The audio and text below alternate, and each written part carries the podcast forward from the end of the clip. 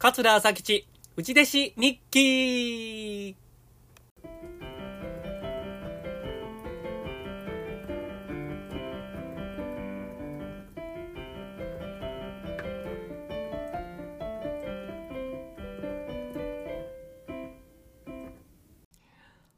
はい、ありがとうございます。桂朝吉です。桂朝吉内弟子日記のお時間です。今日も聞いていただいてありがとうございます。この番組は上方の話家、桂朝吉が米朝師匠の下で過ごした3年間、その間に書いた日記を読み上げていく番組です。3年分すべて読み終われば終了でございます。はい。えー、もう今日が第117回ですよ。えー内弟子修行が3年でございますんでね、えー、もう2年、うん、半以上読み上げておりますので、あと半年くらいですかね。はい。では、第117回読み上げてまいります。はい。えー、10月9日月曜日ですね。これが平成7年の10月の9日月曜日です。尼崎勉強会。終わってから団長兄さんと清長兄さんが来はった。えー、もう2時頃まで飲んではった。最近団長兄さんは、米朝師匠を目の前にして、堂々と褒める。はい、えー、この日は米朝師匠の一言ございます。米朝師匠の一言。炎章さんは、メカ馬30国、鬼あざみを独演会でやってたんや。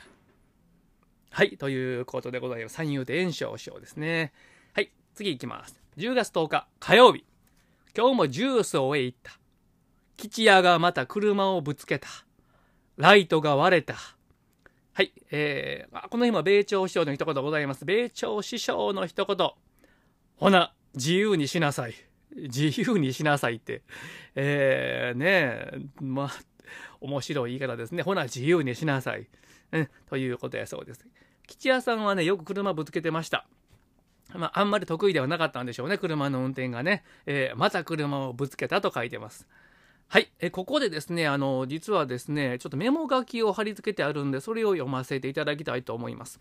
これが、あの、米朝師匠の奥さん、大ママがですね、米広兄さんの結婚式の披露宴で読み上げた挨拶文のメモ書きなんですよ。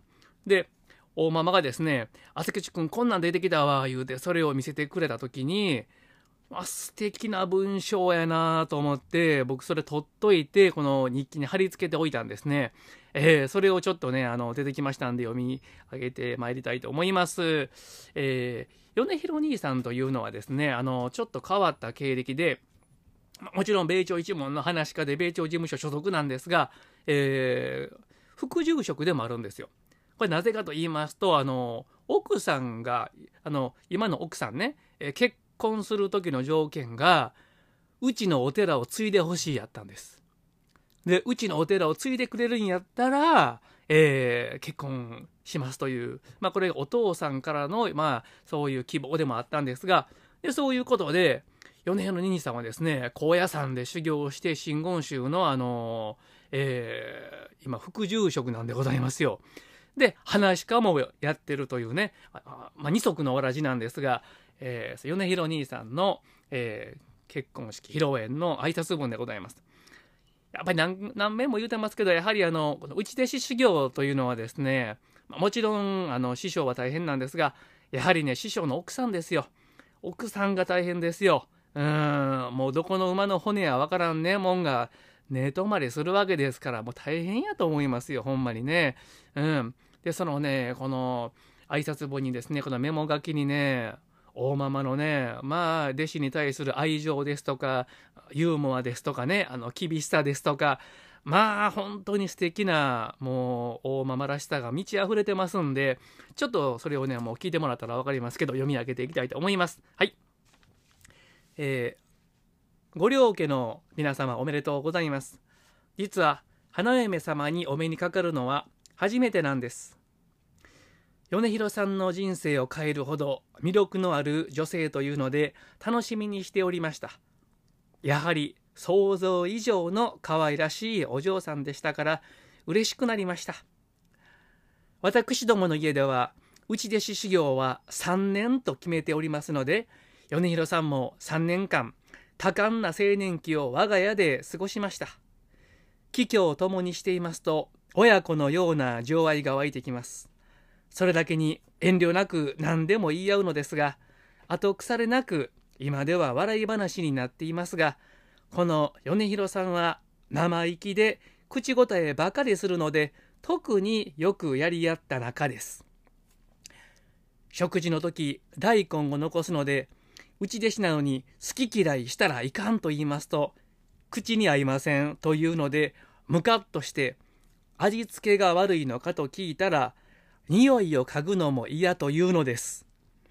他のものならともかく大根は体に良いので何とか食べさせようと調理法を工夫したのですがガンとして食べずそのまま卒業してしまいました。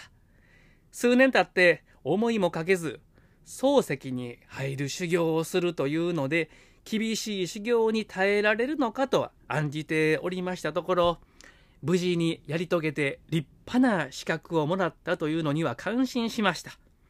それより何より大根が食べられるようになったというのには驚き。さすがに仏さんにはかなわないなぁと悟った次第です。これから先二足のわらじを履くことになるのですが彼はとても要領が良いからどの社会でも可愛がられてうまく世渡りしてゆけることでしょう。その点は〇〇子さん大船に乗っていてください。末永くお二人のお幸せを祈っております。どうですかこの文章。大ママの人柄がこれでもうお分かりになっていただけると思います。優しくてね厳しくてユーモアがあってね本当にありがとうございましたという言葉しかないです。はい。えー、ということで、えー、今日はこの辺で終わりたいと思います。